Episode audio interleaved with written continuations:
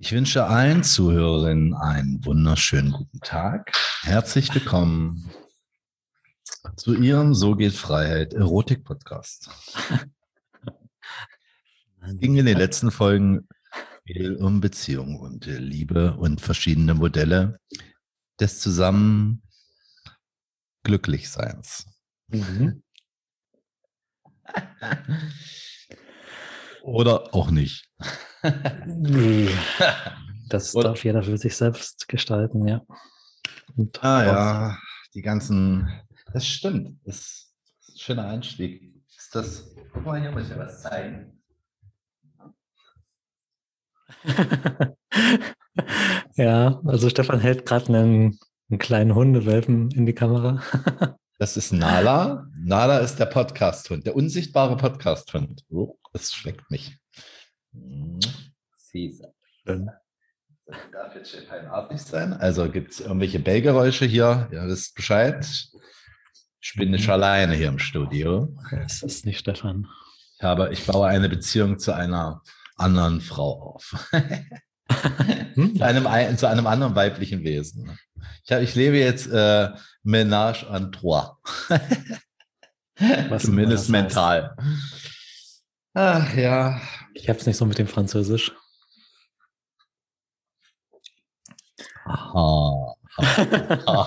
ich weiß es wirklich nicht, was es heißt. Ah, ja. Spaß zu dritt. So. Ah.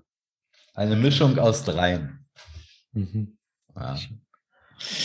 Ja, ja. Was macht glücklich? Welches Beziehungsmodell ist denn das Richtige für dich? Alles sehr individuell. Es gibt Millionen Coaches, Trainer und Seminare zu besuchen für unterschiedlichste Lebensmodelle. Aber ich habe, Stefan, ich habe eine Frage. Mhm. Was, was stimmt denn jetzt?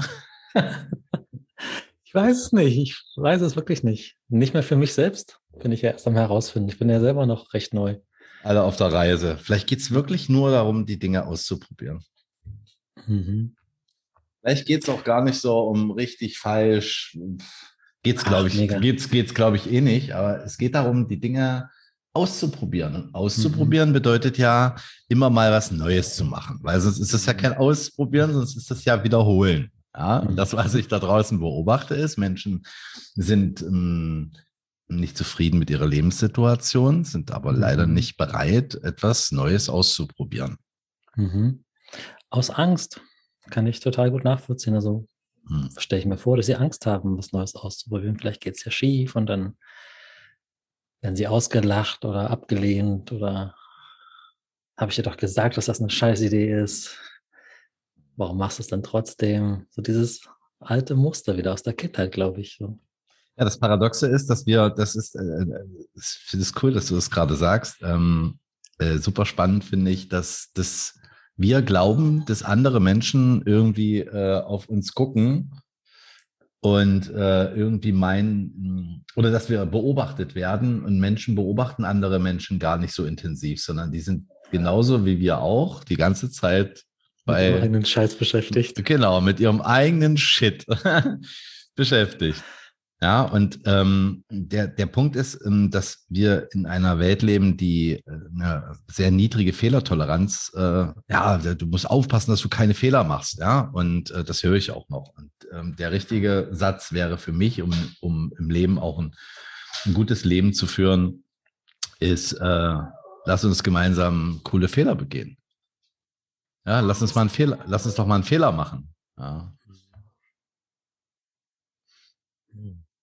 Ist eine geile Einstellung. Mhm. Weil diese Fehlervermeidung, ja? Das, und es braucht Mut. Ja, und, und, und äh, ich frage mich dann immer, wenn, wenn du sagst, ja, und Mut, und es klingt ja alles so toll und so, jetzt bin ich aber nicht mutig, jetzt bin ich ängstlich. Ja, so, und dann mhm. frage ich mich, was ist denn die Alternative? Oder ich frage das dann auch den Klienten. Ich sage, was ist die Alternative?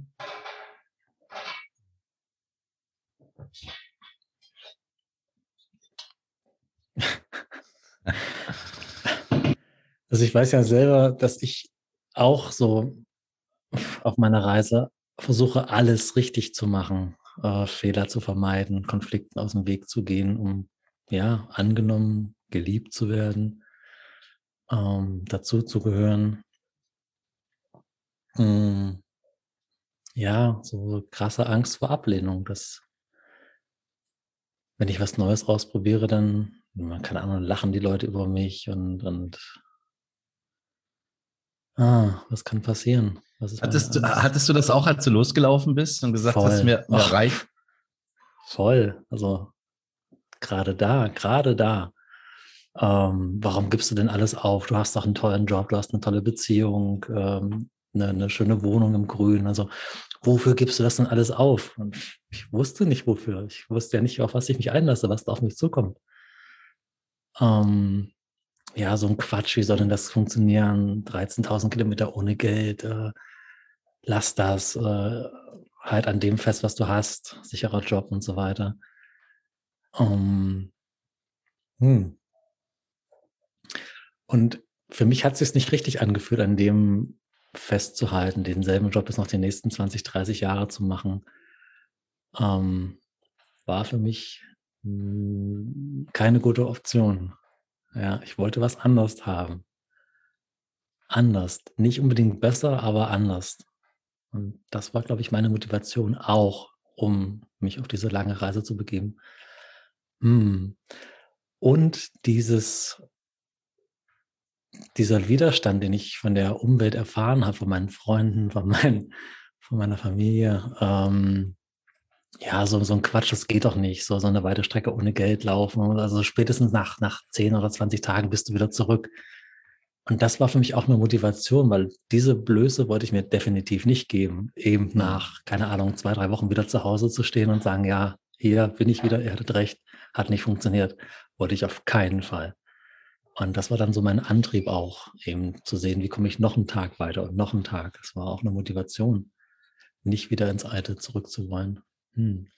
Das ist dieses, dieses, ähm, ich fand das gerade total spannend, was du gesagt hast, dass du es anders haben wolltest und nicht besser haben wolltest. Und bei mir ist das tatsächlich genau andersherum, dass wenn ich, wenn ich die Dinge anders haben will, ich mir, äh, weißt du, ähm, wenn ich etwas Neues beginne, dann schwingt bei mir immer die Hoffnung mit, dass das, was ich da beginne, gut wird.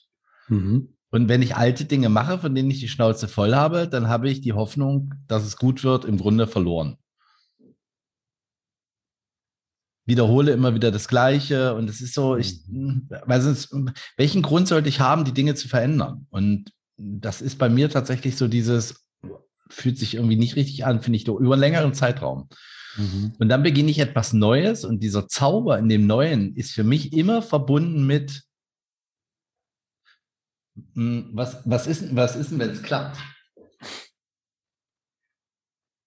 So, wie, was, was, was passiert denn, wenn das, wenn das, wie, wie, wie, wie ist denn das? Wie, wie ist denn das im An und dann, dann genieße ich schon das Hier und Jetzt, weil in dem Moment nicht, dass ich dann ständig in der Zukunft wäre und mich dann vergleiche mit dem, was ich heute habe, sondern es ist eher so, äh,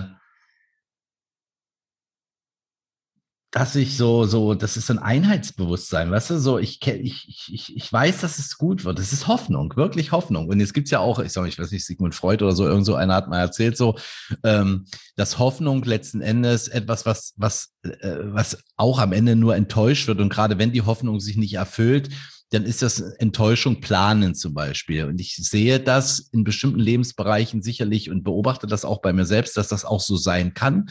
Aber das ist ein Stück weit der Preis, den wir dafür auch bezahlen. So, wenn, wenn man das denn so nennen kann, dass es einen Preis zu bezahlen gäbe. Aber es ist wie mit, wie mit, wieder wie mit der Liebe. Es ist wie mit, mit einem Beruf. Wenn ich mir einen neuen Beruf auswähle oder ich sage, ich werde jetzt Weltenwanderer, äh, dann gebe ich etwas Altes auf für etwas Neues. Und, und ich würde immer sagen, ich, für mich, ich verbinde damit die Hoffnung, dass sich mein Leben verbessert, leichter, schöner anfühlt. So. Und das ist bei dir echt nicht so?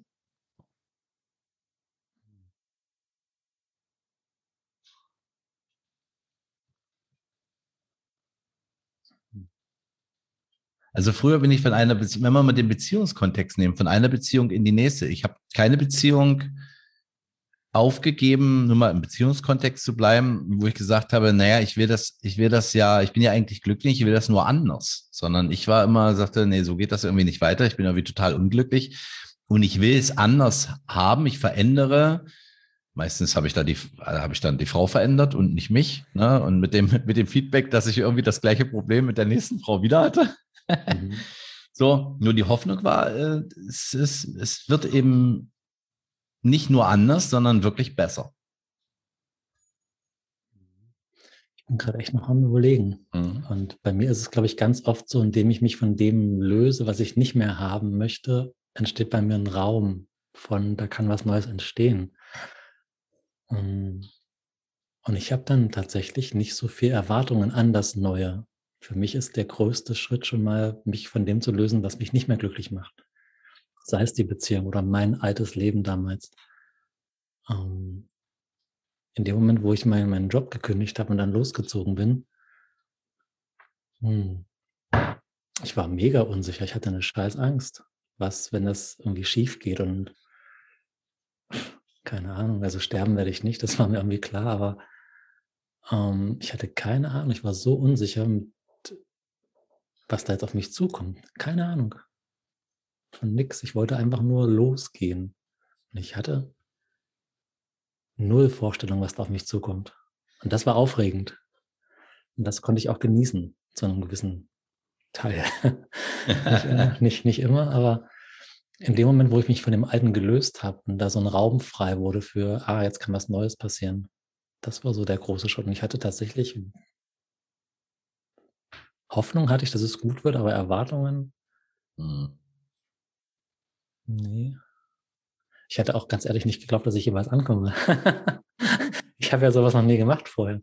Und das finde ich super cool, dass du das sagst, weil wenn du, wenn du sagst, ich habe ja, ich, ich wusste ja nicht, ob ich ankomme, weißt du, die ganzen, so in der Persönlichkeitsentwicklungsszene und so, das, das heißt ja große Ziele, du musst das groß machen und dann musst du das visualisieren und dann gehst du ins Ergebnis und dann machst du äh, Smart-Modelle, da gibt es ja verschiedene Modelle, wie du dann da hinkommst, so mit messbar und all dem mhm. Kram. So, mhm. äh, du hast das ja nun anders gemacht, sondern du bist es, du bist ja los in meiner Welt, so wie ich es beobachte, dann losgelaufen schon, dass du sagst, ich laufe dahin, ich weiß aber nicht, ob ich ankomme. Die Hoffnung hattest mhm. du vielleicht schon, aber so dir selbst hast du es vielleicht auch nicht geglaubt, weißt du? Mhm. mhm. Ähm, und das finde ich super spannend an der Stelle, weil das ja zeigt, dass dieser, weißt du, vielleicht, vielleicht war es ja auch in Wirklichkeit egal, ob du ankommst. Sondern es ging. Später dann, ja. Es ging, weil es dann um den Weg mhm. ging und du hast dich mhm. vielleicht war die Motivation auch, sich von etwas zu entfernen, was man nicht, mhm. was du nicht mehr haben wolltest. Voll.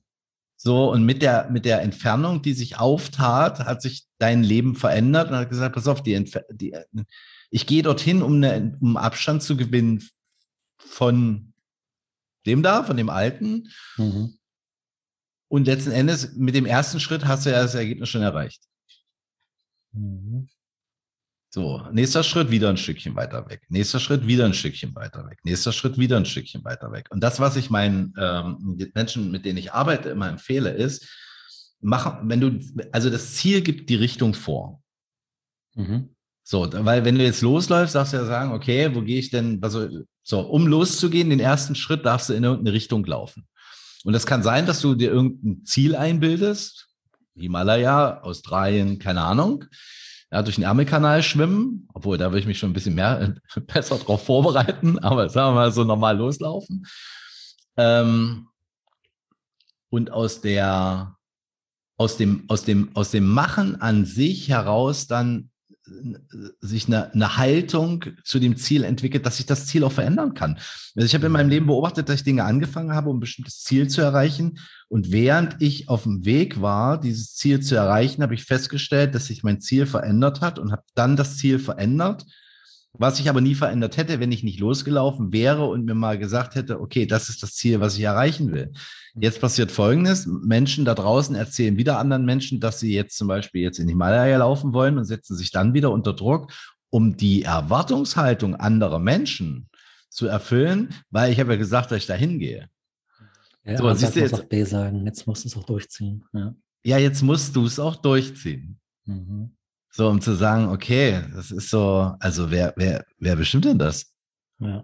Weil sonst bist du, und dann haben wir manchmal so ein, also ich gehe da, spreche da auch von mir, und dann bin ich dann noch ein richtiger Kerl? Bin ich dann noch ein richtiger, mhm. wenn ich jetzt ein Online-Training anbiete und ich mache es am Ende nicht, weil sich es auf der Reise dorthin, nämlich beim Erstellen, gucken, wie ich das machen will, und ich stelle fest, dass es nicht das richtige Format ist, mhm. um das, was ich vermitteln möchte, zu vermitteln. Jetzt gibt es wieder zwei Wege. Du kannst es trotzdem machen und währenddessen mitbekommen, dass es doch funktioniert. Oder du schaffst das Ding ein und machst einfach was anderes und machst auch neu. Und ich finde beides eben okay. Voll. Das ist es. Ja. Mhm. So, und was ich beobachte draußen in, in, in Unternehmen, in Familien und so weiter, das ist dann, dass eine, eine Wertigkeit unter den Zielen postuliert, also gesagt wird, dass das eine wäre äh, edler als das andere. Und dann entscheiden wir uns für das, weil wir vielleicht gerade begeistert sind, für das, was die anderen auch gesagt haben. Und dann gehen wir den Weg und zwar nicht für uns, sondern dann für jemand anders. Und dann, glaube ich, geht Leiden super einfach. so, also ich glaube, die, hm? ja, glaub, die Kunst ist es, eine Entscheidung zu treffen und da für sich dazu zu stehen. Das fällt mir auch immer wieder schwer. Exakt. Wenn ich mich für einen Weg entschieden habe, sei es jetzt, ich gehe jetzt los und merke nach einem Jahr, ah, das ist es nicht mehr, ich mag was anders haben, dann diese Entscheidung zu treffen, ich mache jetzt was anderes. Und aber ich habe ja meiner riesen Followerschaft gesagt, ey, ich mache das und ich ziehe das durch und jetzt, jetzt habe ich mich anders entschieden. Dann wird vielleicht Gegenwind kommen und sagen, ja, jetzt hast du was angefangen und jetzt ziehst du es nicht durch und jetzt oder Ausbildung, ja, ganz klassisch. So ein Jugendlicher fängt eine Ausbildung an und so im, im dritten Lehrjahr, so kurz vorm, vorm Abschluss, schmeißt er alles hin oder sie, weil es sich nicht mehr stimmig anfühlt. Ja, jetzt komm, jetzt bist du so nah an, an, an dem Abschluss dran, jetzt macht er das noch fertig. Und, und da dann für sich diese Entscheidung zu treffen und auf sein Gefühl zu hören. Und wenn sich was nicht richtig mehr anfühlt, dann für sich eine Entscheidung zu treffen, die sich für einen selber gut anfühlt und nicht ja so abzuwägen im Außen, was ist richtig oder falsch, mache ich es dann, dann mache ich es nicht mehr für mich, sondern für meine Eltern oder für, keine Ahnung, für wen, für meine Followerschaft. Äh, ich habe doch angekündigt das und jetzt muss ich es auch durchziehen und hm. Dabei, dabei geht es nur um das Abenteuerleben zu leben. Es geht nur ums Auszuprobieren. Weißt du, wir kennen doch alle mhm. dieses Bild von diesem Grubenarbeiter, der so kurz zwei Millimeter vor dem Diamanten dann aufhört. Ja. So, und wenn er jetzt noch zwei Millimeter weitergegraben hätte, dann hätte er den Diamanten gefunden. Ja, vielleicht. Vielleicht. so, und das, was in, den, was in den Köpfen der Menschen so reinge, reingetackert wird, ist, dass du kurz, das ist die, das ist die Karotte vor dem Esel. Mhm, mhm. So, ich würde ja sagen, pass auf, wenn du, wenn du, wenn du einen Diamanten finden willst und hast keinen Bock auf Graben, dann würde ich dir empfehlen, den irgendwas anderes mit Diamanten zu machen. Aber, aber wenn du Buddeln liebst durch, und dann ab und zu mal ein Erfolgserlebnis hast und sagst so, dann kann es sein, dass du den großen Diamanten findest oder eben auch nicht. Nur wenn du am Ende deines Lebens sagst, ich habe die ganze Zeit nach diesem Diamanten gebuddelt, das hat mich richtig angeschissen und angekotzt. Mhm. Und am Ende habe ich ihn nicht gefunden. Oder vielleicht hat er ihn sogar gefunden und hat dafür 20 Jahre seines Lebens, wir nennen das in Deutschland Rente. Ruhestand. ja, so ein ruhendes Gewässer fängt an zu stinken. Mhm. Da passiert halt nichts mehr. Es stirbt, was nicht wächst, stirbt. So, Wachstum ist für mich immer etwas mit Veränderung hat das was zu tun, nicht immer wieder das Gleiche zu machen. Und natürlich sind Routinen, und das ist, glaube ich, das ist, das kenne ich aus dem Buddhismus, das ist eben Maß und Mitte. Routinen zu haben und eine Zeit lang mal wirklich immer das Gleiche zu machen, um zu gucken mal, was das mit mir mittel- und langfristig macht. Und zu genießen, wenn es dir gut tut und wenn es dir nicht gut tut oder in einer bestimmten Lebensphase nicht mehr gut tut, dann einfach auch das zu lassen. Weil, jetzt kommt es auch, was finde ich total wichtig, weil niemand macht doch die Tür zu und sagt, das kannst du nie wieder machen. Ja, du kannst doch den Weg zum Himalaya irgendwo in Israel abbrechen, weil du dann plötzlich äh, eine Liebe gefunden hast und den Sommer deiner Liebe äh, leben möchtest. Um dann irgendwann nach einem Jahr zu sagen, irgendwie ist es Zeit, jetzt weiterzugehen, weil jetzt die Zeit ist. Und das hat für mich ganz viel mit Freiheit zu tun. Freiheit ist selbstbestimmt. Freiheit ist, ich bestimme die Regeln.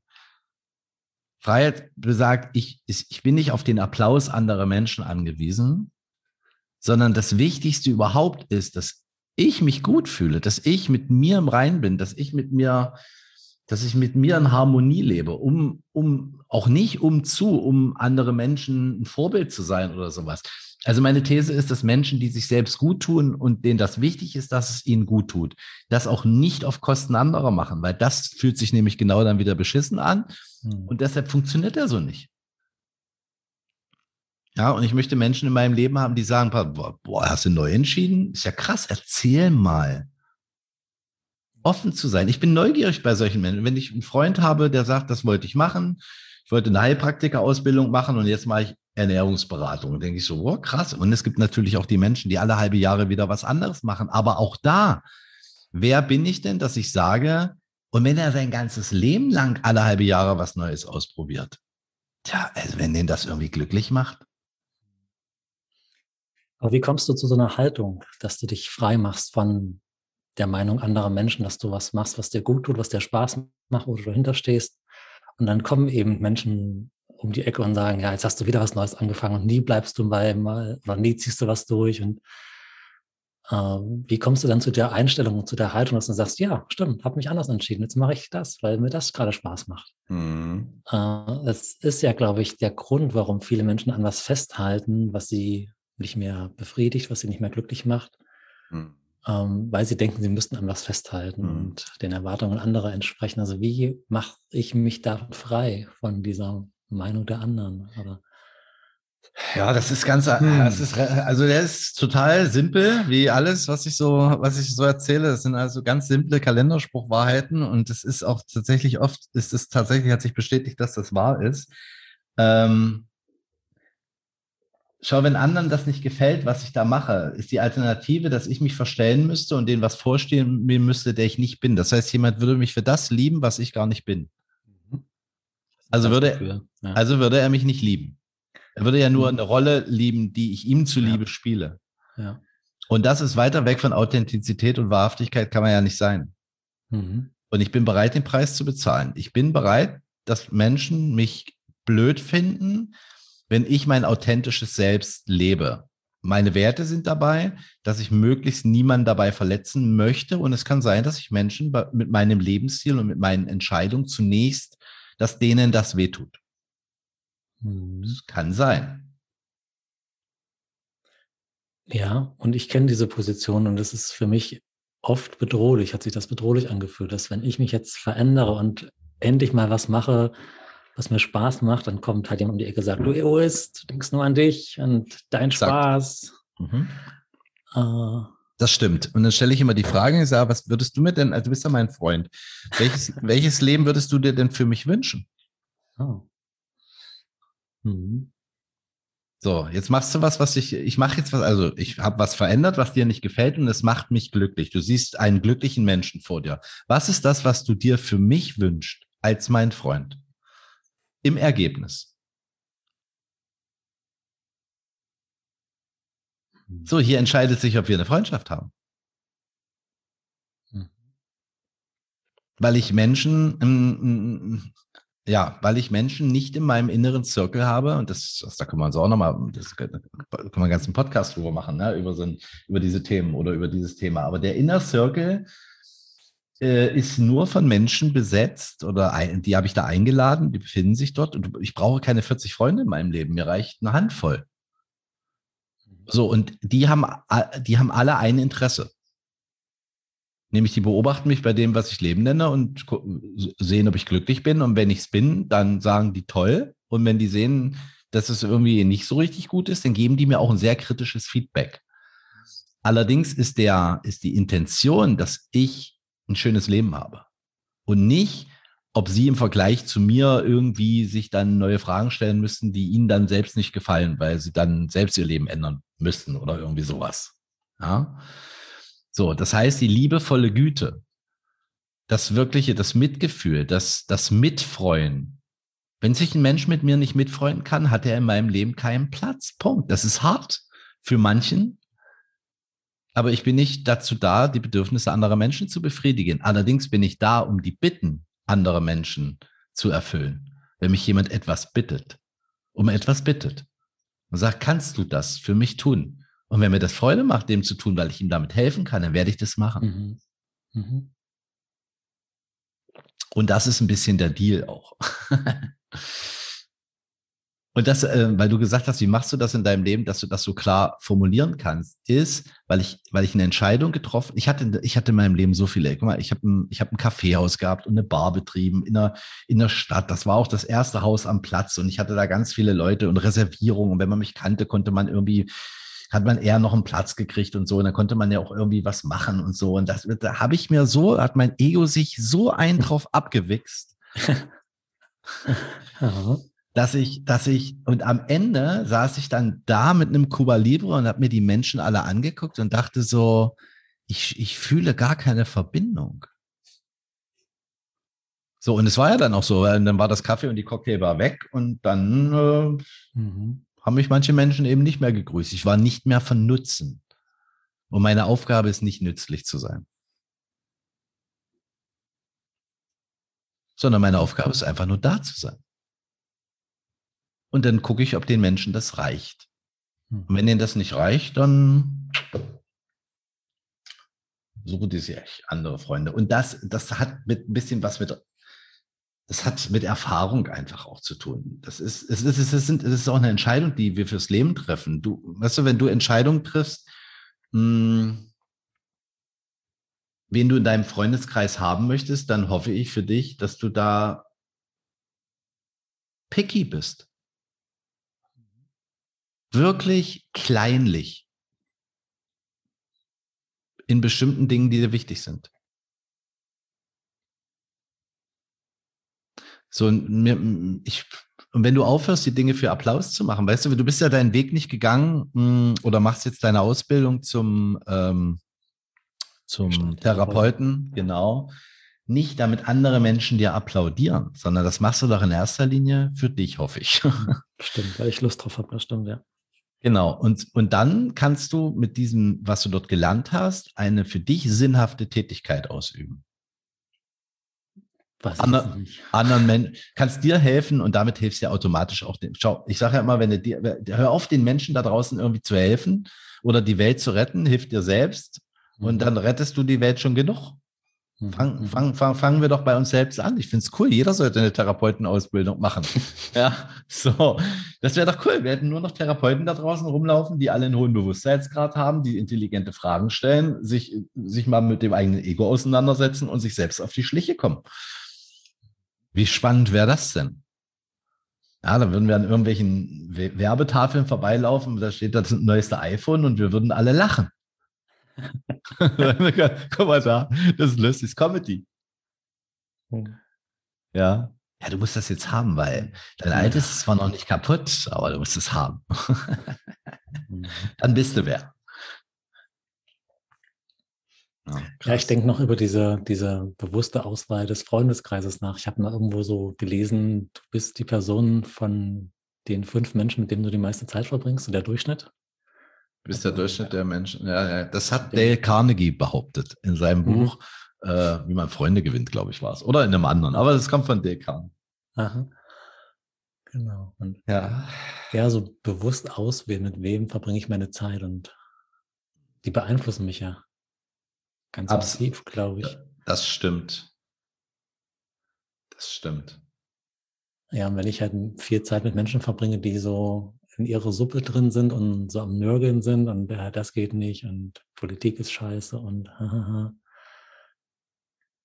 Ich erinnere mich da an, an, eine Geschichte von diesen Krebsen, wenn, wenn ähm, eine Handvoll Krebse in einem Eimer sind und einer versucht rauszukrabbeln, versuchen die anderen ihn zurückzuziehen, mm. drin zu hm. behalten. Mm. Ähm, und dass es nicht, nicht leicht ist, sich eben von, von so einem eher alten Freundeskreis zu verabschieden und äh, was Neues zu machen, weil eben dann so Sachen kommen wie, ah, sind wir denn nicht mehr gut genug und oh, der feine Herr macht jetzt was Neues und ja, und, und ja, da, das gehört, also für mich gehört der Mut dazu, eben dann zu sagen, ja, ich habe keinen, keinen Bock mehr, ich will jetzt was anderes machen und ähm, keine Ahnung, wo die Reise hingeht und ich gehe los. Ist eine der Kardinalstugenden tatsächlich, ist auch im, im Bushido, also in der japanischen Kultur, in der, in der Samurai-Kultur und auch in vielen, auch bei den Stoikern, bei den Alten, war der, äh, war, war die Tugend Mut äh, eine der wichtigsten für ein gelingendes Leben.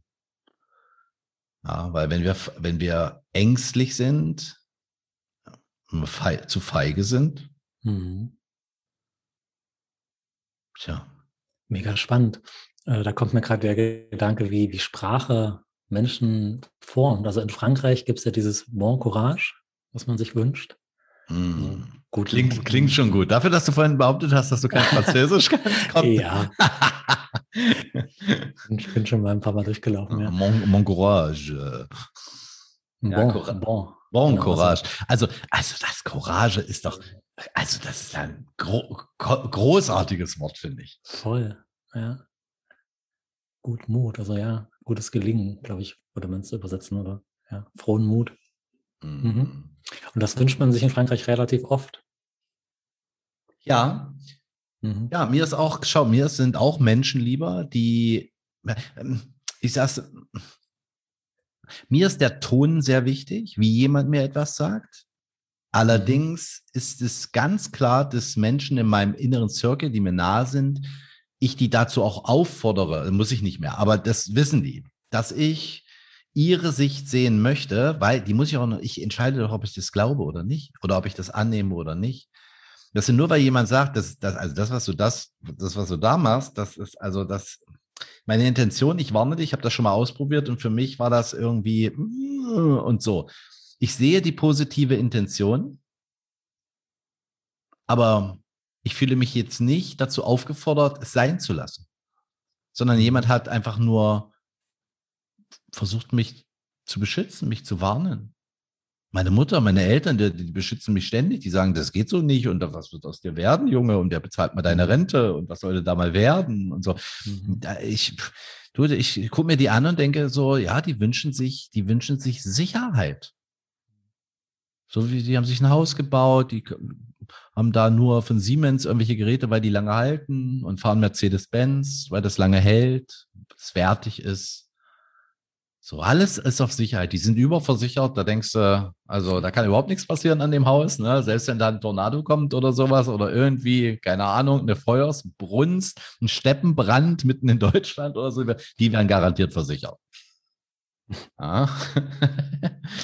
so, und jetzt haben die einen Sohn, der, der lebt da draußen Leben und ich sage, ich habe quasi, ich glaube, ich habe, ich habe drei Versicherungen und das war's. Mhm also mir kommen da echt so Gedanken, so, so Sicherheit und Mut, was Neues mhm. ausprobieren und, und an Sicherheit festhalten. Geht beides? Hm. Inwiefern? Also ich würde mich ja jetzt nicht als total durchgeknallt bezeichnen, nur in Anführungszeichen, weil ich da jetzt diesen langen Weg gewandert bin und ein paar Jahre unterwegs war. Ich habe für mich schon abgewogen, ähm, traue ich mir das zu und also ich hätte ja jederzeit wieder zurückgekommen. Ich hätte wieder bei Mama einziehen können. Ich hätte meinen alten Job wieder zu. Ich wollte es nicht. Das ist was anderes. Aber für mich war da eine Sicherheit da, so ein Netz, was mich auffängt. Wenn alles schief geht, ich kann jederzeit zurück. Mega, mega geil. Genau. Ich finde, ich finde das super, weil du sagst, die Leute sagen auch Worst-Case-Plan, auch wieder Persönlichkeitsdenken. Ja, wenn du das Worst-Case, dann ziehst du das an. Ich plädiere immer für eine Worst-Case-Planung, weil wenn du dich mal mit jemandem hinsetzt und die wirklich machst, ist das, was wirklich passieren kann, mhm. gar nicht schlimm. Außerdem ist es nicht der Zustand, den du bis an dein Lebensende dann hast, sondern der ist dann mal für einen Moment so. Mhm. So, vielleicht ist es so. Ja, so die Frage mal bewusst zu stellen, was kann denn schlimmstenfalls passieren? Exakt. Und da, und da wirklich mal reingehen und und auch mal auszumalen. Und, und wirklich damit Frieden mal. schließen, ja. Dann ist es halt so. Dann, also dann ist es sicherlich nicht einfach, aber sich damit anzufreunden, mit dem Gedanken, okay, das könnte schlimmstenfalls passieren. Pass auf, und wenn du es dann erlebt hast und merkst, dass es und so entsteht, weißt du, Mut ist auch ein Muskel. Und so wächst dieser Muskel. Mhm. So, ich habe mich selbstständig gemacht und ich bin schon mal in einer Insolvenz gewesen mit 480.000 Euro Verbindlichkeit, also Schulden. Mhm. So, wenn ihr mir das vor meiner Selbst, also das Risiko bestand schon, dass man da irgendwie pleite geht, aber so hätte ich so gedacht, wenn ich das vorher gewusst hätte, hätte ich es nicht gemacht. Jetzt weiß ich aber, dass, es, dass ich aus dieser Situation, heute habe ich keinen einzigen Euro Verbindlichkeiten nirgendwo mehr. So, und mein Leben hat sich dadurch auch entscheidend verändert. Ich treffe andere Entscheidungen und so weiter. Und wenn ich heute ein Projekt machen wollen würde und ich bräuchte zwei Millionen Euro, würde ich zur Bank gehen und sagen, brauche ich jetzt mal jetzt machen wir zwei Millionen Euro Schulden. Also ich plädiere nicht für Schulden, aber wenn ich jetzt, sagen wir mal, eine Firma aufbauen würde, etwas Großes kreieren würde, etwas, keine Ahnung, ein Meditationszentrum bauen würde und ich müsste das vorfinanzieren, ich habe da keine Schwierigkeiten, selbst wenn es nicht mhm. funktioniert. Na und? Mhm weil ich das Ergebnis kenne, weil das Leben weitergeht. Weil die ganzen wichtigen Dinge im Leben, und ja, wir brauchen die Grundbedürfnisse, Essen, Trinken, Kleidung und so. Aber ich habe so einen tollen Freundeskreis, ich habe eine tolle Familie, ich könnte irgendwo unterkommen.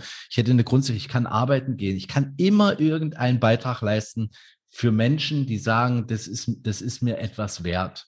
Mhm. So, und dann habe ich, dann habe ich gute Gespräche, Freundschaften, Essen, Trinken, ein Dach über dem Kopf, es ist Heizung da. Ich sag mal, und ich habe liebe Menschen, die, mein, die mein, meine Zeit und mein Leben erfüllen. Du, ich sehe ganz viele Millionäre da draußen oder Menschen, die wirklich gut verdienen, die das, die Teile davon nicht besitzen oder nicht genießen können und totunglücklich sind. Mhm. Hattest du vorhin gesagt, wenn du gewusst hättest, also mit diesen 400.000 Euro Schulden, die du aufgenommen hast? Ja. Wenn du gewusst hättest, was da kommt, hättest du es nicht gemacht? Ja. Voll spannend. Bei mir war es ähnlich. Hätte ich gewusst, was mich auf dieser Reise erwartet, wäre ich nie losgelaufen. Weil ich war ja am Anfang dieser Reise, bevor ich losgegangen bin, gar nicht der Mensch, der diese Probleme da hätte bewältigen können. Wie denn auch? Wie ja, denn auch? Genau, genau. Ich bin noch keinen Meter gewandert. Und ich bin dann aber im Laufe meines Weges zu der Person geworden, die dann diese Probleme lösen konnte, weil ich eben ein Stückchen weit jetzt hinter mir zurückgelegt hatte. Und voll spannend, dass du sagst, ich hätte diesen Riesenkredit von 400.000 nicht aufgenommen, wenn ich gewusst hätte, was da auf mich zukommt. Und am Ende ging es bei mir gut aus. Und stell mir vor, du sitzt jetzt da, du siehst jetzt nicht irgendwie abgemagert aus, bei dir ging die Geschichte auch gut aus, weil du dich auf den Weg gemacht hast. Ohne ja, zu wissen, was, was auf dich zukommt. Das ist das Ding. Ach, sind verrückte Dinge passiert. Also das ist ja etwas so, ähm, ich hatte, ich hatte vor, bis vor ein paar Jahren hatte ich noch, ich habe ja viele Sachen, also ich habe das nachverhandelt und so weiter. Ich bin ja nicht in die Insolvenz gegangen, sondern ich habe gesagt, okay, ich verhandle mit jedem nach und mache einen Zahlungsplan. Irgendwie, ich kann ja Geld verdienen, dann zahle ich das ab. Mhm. Und dann, dann, sind so Dinge passiert, dass ich am Ende meiner, meiner, ähm, also relativ, da hatte ich schon, wir sind, also wir waren zwei, wir hatten das auf, also waren 240, 245. Und am Ende waren es noch irgendwie 100.000 Euro und davon hatte ich schon 50.000 Euro bezahlt. 50.000 Euro an die Gläubiger und es waren noch 50.000 Euro übrig. Und ich habe einen Menschen mal in einer, in einer entscheidenden Lebenssituation gut weiterhelfen können. Und die war finanziell dazu in der Lage, diese 50.000 Euro, die noch da waren, die wusste das, die hat das einfach bezahlt. Mhm. So, sowas wäre mir doch nicht passiert, wenn ich keine 100.000 Euro Verbindlichkeiten noch gehabt hätte. Mhm. Jetzt könntest du sagen, so, jetzt hätte die mir 50.000 Euro gegeben für, und dann hätte ich die ja jetzt noch. Ja, aber das Gefühl, weißt du, mir geht es gar nicht um dieses Geld. Das Gefühl, dass ein Mensch, der mich persönlich mag, der dankbar ist und wo ich eigentlich das Gefühl habe, dass ich dankbar bin, das war eine Klientin, war eine, die bei mir, der ich eine Rechnung schreibe. Mhm. Die das irgendwie mitkriegt und sagt so, das ist doch, das ist doch, also nee, das geht so nicht. Also das hier an dem Punkt, dass das hier hast du. Mhm. An der Autobahnraststätte in einem, in so einem Sparkassen-Geldbeutel übergeben. Wie in einem. Film. Mhm. Und dann bin ich zur Bank gefahren, habe es eingezahlt und habe gesagt, so erledigt. So, und das, und dann ein paar Tage später dieses Gefühl, dieses, die, also wenn mir einer erzählt hätte, dass jemand kommt und sagt, wenn, wenn du, wenn du für die Menschen, wenn du den Menschen dienst, wird einer dabei sein, der wird es bezahlen. Das ist genauso, das hätte ich genauso wenig geglaubt. Mhm. Das hätte ich nicht für möglich gehalten, außerhalb meiner, meiner Grenzen, was ich für möglich halte. Weil ich es ja selbst nicht gemacht hätte. So, heute passiert was, dass jemand in der Unternehmensberatung irgendwie und sagt so, wir können es nicht bezahlen, aber ich brauche Hilfe. Und dann gucke ich mir das Unternehmen an, macht das, dieses Unternehmen die Welt ein Stückchen besser? Ist das innovativ? Was sind das für Menschen, die dort arbeiten? Wie, wie ist denn das? Was ist denn der Mehrwert, der da geschaffen wird? Und wenn ich einen Mehrwert erkenne, gehe ich da hin und helfe dem. Und sagt er, was kriegst du dafür? Dann sage ich den gleichen Satz, den diese Frau damals zu mir gesagt hat, du darfst jetzt mal lernen anzunehmen. Vielleicht verändert sich dann noch dein gesamtes Business. So, und nachdem ich diese 50.000 Euro bekommen hatte, hatte ich keine Schulden mehr. Und aus der keine Schulden mehr haben, ist mein Business und meine Selbstständigkeit und das Geldverdienen so unfassbar leicht geworden, ja. weil der Druck raus war. Ich musste gar nichts mehr. Mhm. So, dann habe ich nur noch das gemacht, wo ich Bock drauf hatte. Was leicht war, was mir Spaß macht. Und dann kam die Buchung rein. Hm. Ich erinnere mich so oft wieder an, an Wanderungen, wo ich halt auch dann mal durch die Nacht gewandert bin und mit meiner Stirnlampe oben drauf und dann sehe ich ja nur so den Meter vor mir. Mhm. Das, das reicht. Exakt. Ich muss nicht wissen, also solange mir das, was ich gerade mache, Spaß macht und sich richtig anfühlt, muss ich nicht weit gucken können, wo mich das mal hinführt. Jetzt hier macht es Spaß, ich sehe so den Meter vor mir und der Weg entfaltet sich ja immer, je weiter ich laufe, der entsteht ja vor mir mit jedem Schritt. Und da in so einem Vertrauen drin sein, das ist gut, wie es gerade ist. Solange ich Spaß habe und sie sich es gut an, für was ich gerade mache. Mhm. Und mit diesem Unternehmen, wo du gerade gesagt hast, wenn ein Unternehmen auf dich zukommt und nach Unterstützung fragt und du ein gutes Gefühl hast mit dem Geschäftsmodell und so weiter und dann so ein, so ein Ja in dir ist, dann, dann passt es. Dann sind wir wieder bei diesem richtig falsch. Also das gibt es nicht. Wenn es wenn sich für dich gerade gut anfühlt, wenn du ein gutes Gefühl hast, ja. dann triffst du für dich eine Entscheidung, die sich für dich gut anfühlt. Ja, du machst auch kein Teamcoaching im Kinderhospiz und sagst, wenn sie es nicht bezahlen mhm. können, komme ich nicht. So, der Punkt ist, natürlich bekommst du dort Kontakte, dann hast du eine Weiterempfehlung, die Menschen erzählen, was, was im Seminar passiert ist oder im Coaching. Mhm. Und dann kommt von irgendwo wieder jemand, der sagt, Mensch, die haben das da gemacht und so. Ich habe ja auch ein Thema, können Sie mir dabei helfen und so. Der Punkt ist aber, mach, wenn ich das gemacht hätte, um genau das zu wollen, dann funktioniert ja. er nicht. Richtig. Ja, das ist eine Erfahrung, die ich oft gemacht habe. Ja.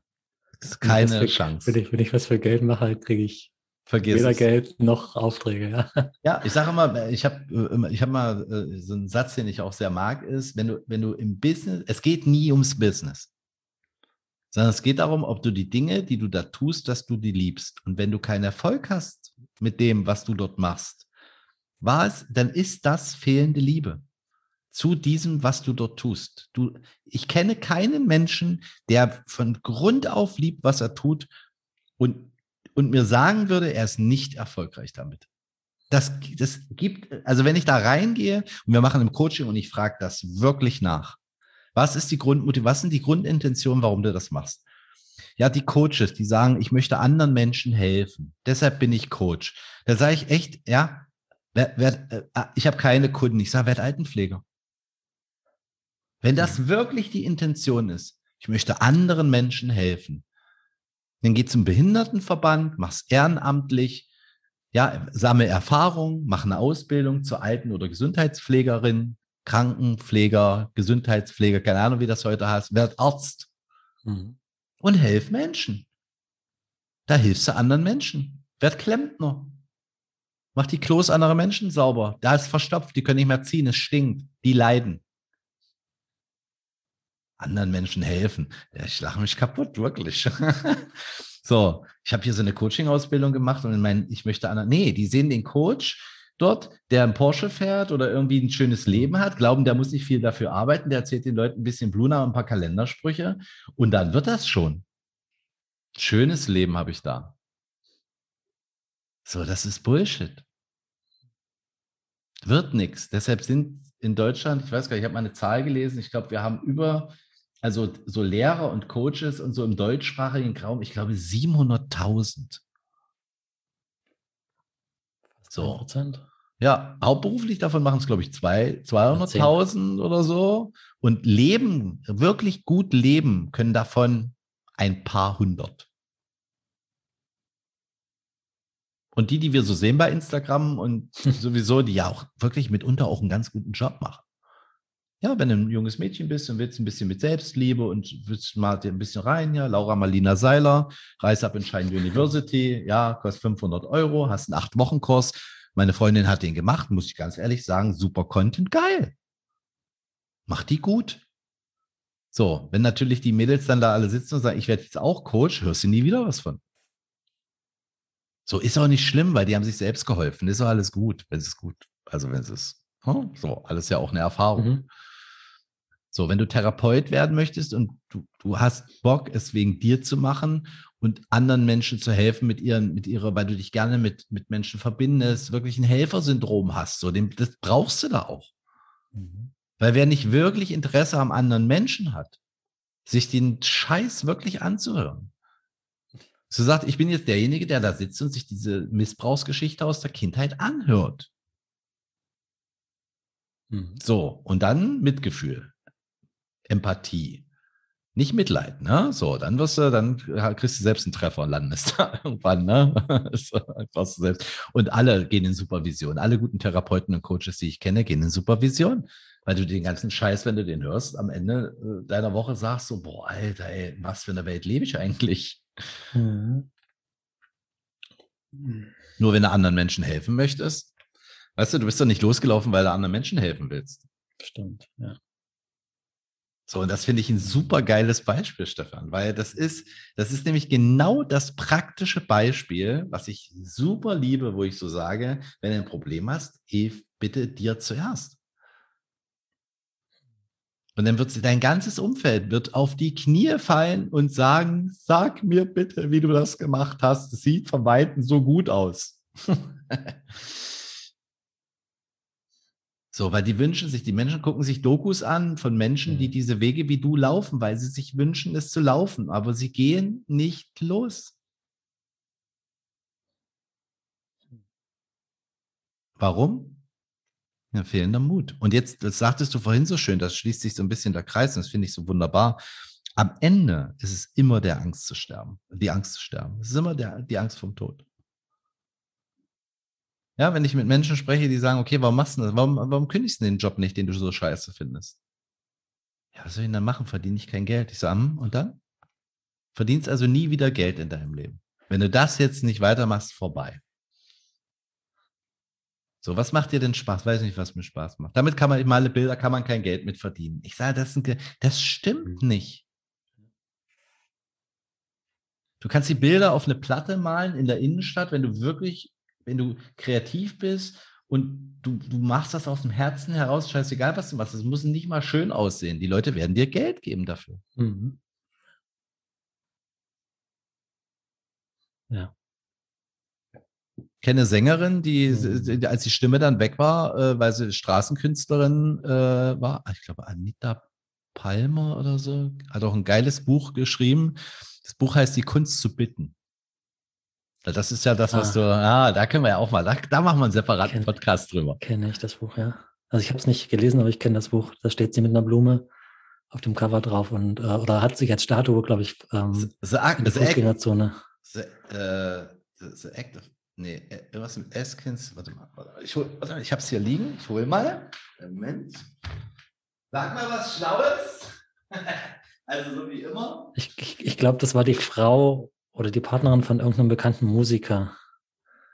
Ich weiß nicht, genau, genau. Ja. Pack, mal, pack mal in die Shownotes. Lese ich nämlich gerade, ist ein unglaubliches Buch, heißt The Art of, äh, of Asking.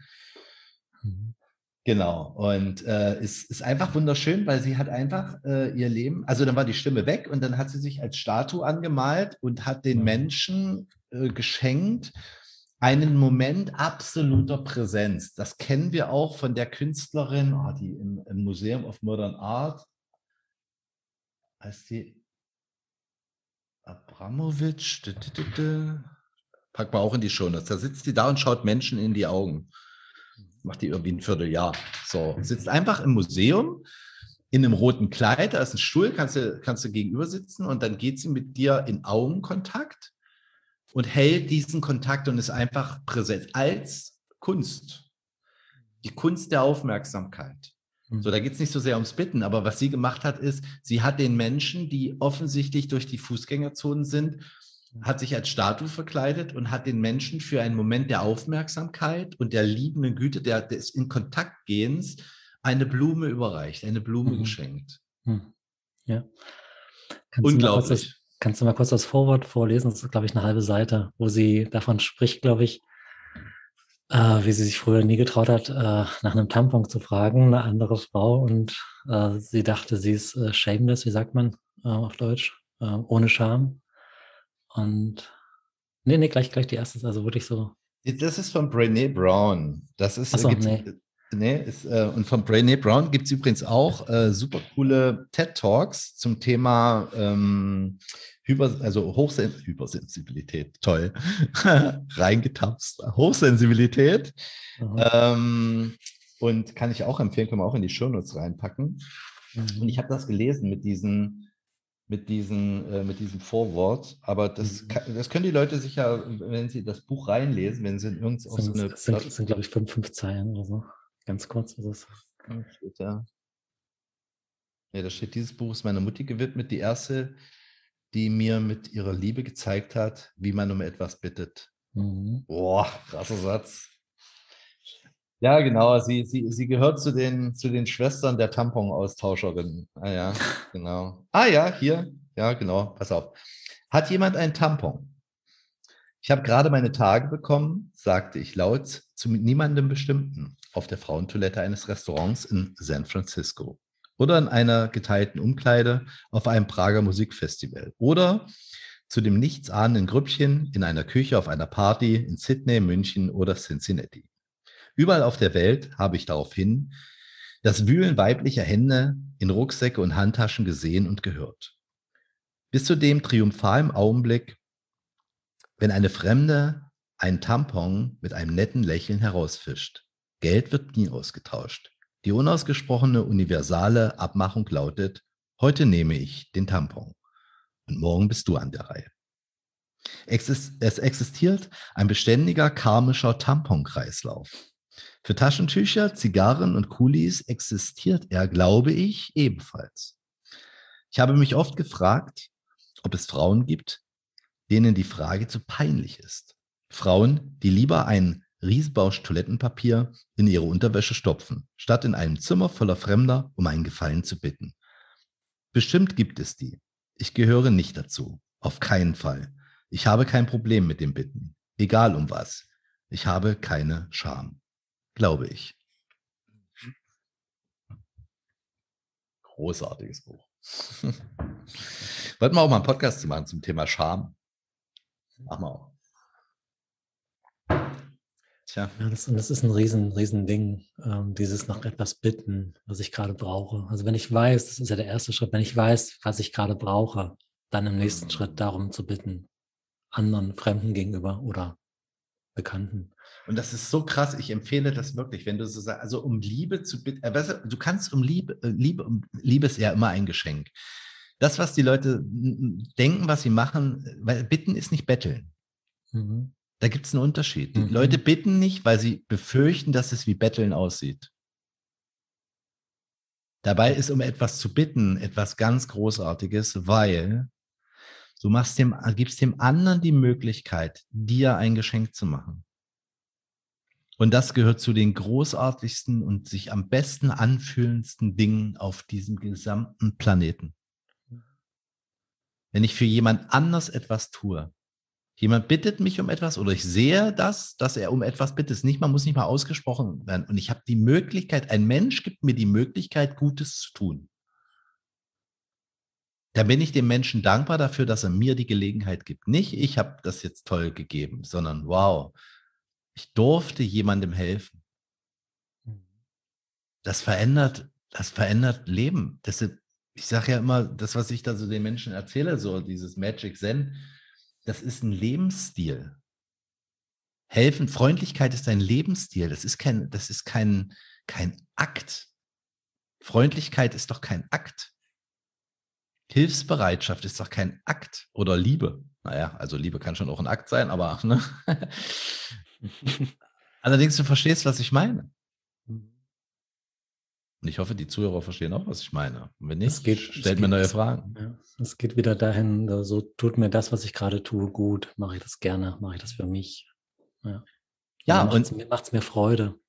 Ja, und Neil Donald Watch sagte mhm. mal, Gespräche mit Gott hatten wir auch schon mal, es geht nicht um dich in dieser Welt, sondern es mhm. geht um die Menschen, denen du begegnest und wie du ihnen begegnest, weil das hat unmittelbaren Einfluss auf unser Lebensgefühl. Das ist das Kuriose da draußen. Wir beobachten Menschen, die total egoistisch durch die Gegend laufen und sich verhalten wie hm, Arschlöcher, so manchmal.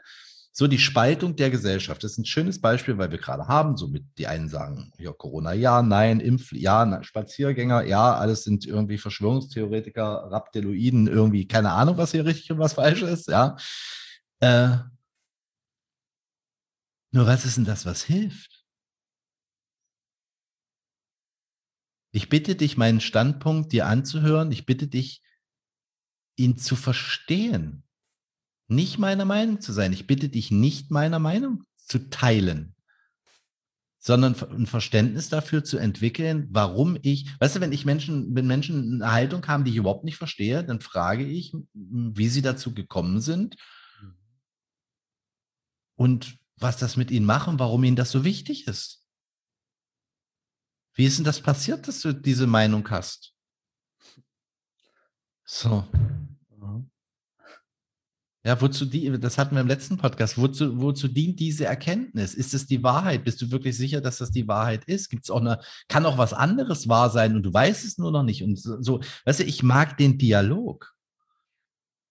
Ich bitte um Weißt du was, warum ich bitte? Ich bitte um einen Moment auf, ich, und das glaube ich ist Menschenrecht. Und ich bitte nicht, dass ich mache mich wirklich, ja, wenn ich nur ein Gebet hätte, dann sage ich, lieber Gott, befreie mich von, von, von, von, von jedem, äh, ja, von jeder, mh, hm, von jedem Bedürfnis nach Aufmerksamkeit und Anerkennung. Befreie, befreie mich bitte davon. Ja. So, Amen. So, nur das, was ich haben möchte, ist doch, dass jemand einfach nur da ist. Und das ist wirklich seit Geburt an. Wir brauchen die Aufmerksamkeit, sonst sterben wir im wahrsten Sinne. Wenn ein Kind, so. ein Baby keine Aufmerksamkeit bekommt. Und das bedeutet nicht meiner, nicht automatisch meiner Meinung zu sein. Genau. genau. Sondern wenn ich ein Gespräch führe und jemand hört mir wirklich zu und der sagt zu mir, ich verstehe überhaupt nicht, wie du da drauf kommst. Das ist, ich habe da wirklich, stell mir noch ein paar Fragen. Ich sage, ich habe auch, und ich bin völlig blank, ich habe keine Ahnung. Allerdings habe ich sowas ja auch noch nie gehört und deshalb mhm. ist es mhm. super spannend. Darüber muss ich mal nachdenken. Der, ich fühle mich doch nur gehört. Ich habe nicht mal einen mhm. Tipp, keinen Hinweis, kein gar nichts bekommen. Und sitze danach da und sage, was für ein geiles Gespräch. Ja. Ja. Jemand hat nur zugehört. Mhm. Und ich mag dich trotzdem. ja, weil das macht dich doch als Mensch, weißt du, ob du jetzt geimpft bist oder nicht geimpft bist. Oder sagst, Mensch, die ganze Wirtschaft geht so, ich finde Impfen jetzt total wichtig und die anderen sagen, also dein Impfstatus hat doch mit dem Wert als Menschen nichts zu tun. Mhm. Ja. So, stell dir mal vor, ich würde den Wert eines Menschen an so eine Handlung binden, an eine Meinung binden. Ja. Das ist krass. Schwarz-Weiß, richtig falsch, gut, schlecht. Ja, wer, ist, wer hat denn jetzt den richtigen Gott? Die Christen oder die Islamisten oder sind das die Hindus, die haben tausende von Göttern? Oder gab es jetzt Buddha, der ja eigentlich gar kein Gott? Wer hat denn, wer, wer hat denn jetzt, wer, ist denn jetzt die Wahrheit? Ja, genau. Die einzig richtige. So, und ich mag das, wenn dann so irgendwie der Papst und irgend so ein, so ein koptischer Christen-Oberhauptstyp und ein Mullah und der Dalai Lama und Thich Nhat Hanh und keine Ahnung, alle möglichen Leute zusammen in, in, in, äh, ein, ein, jetzt hätte ich beinahe das schlimme Wort gesagt, ähm, ein äh, American Native, ja, so.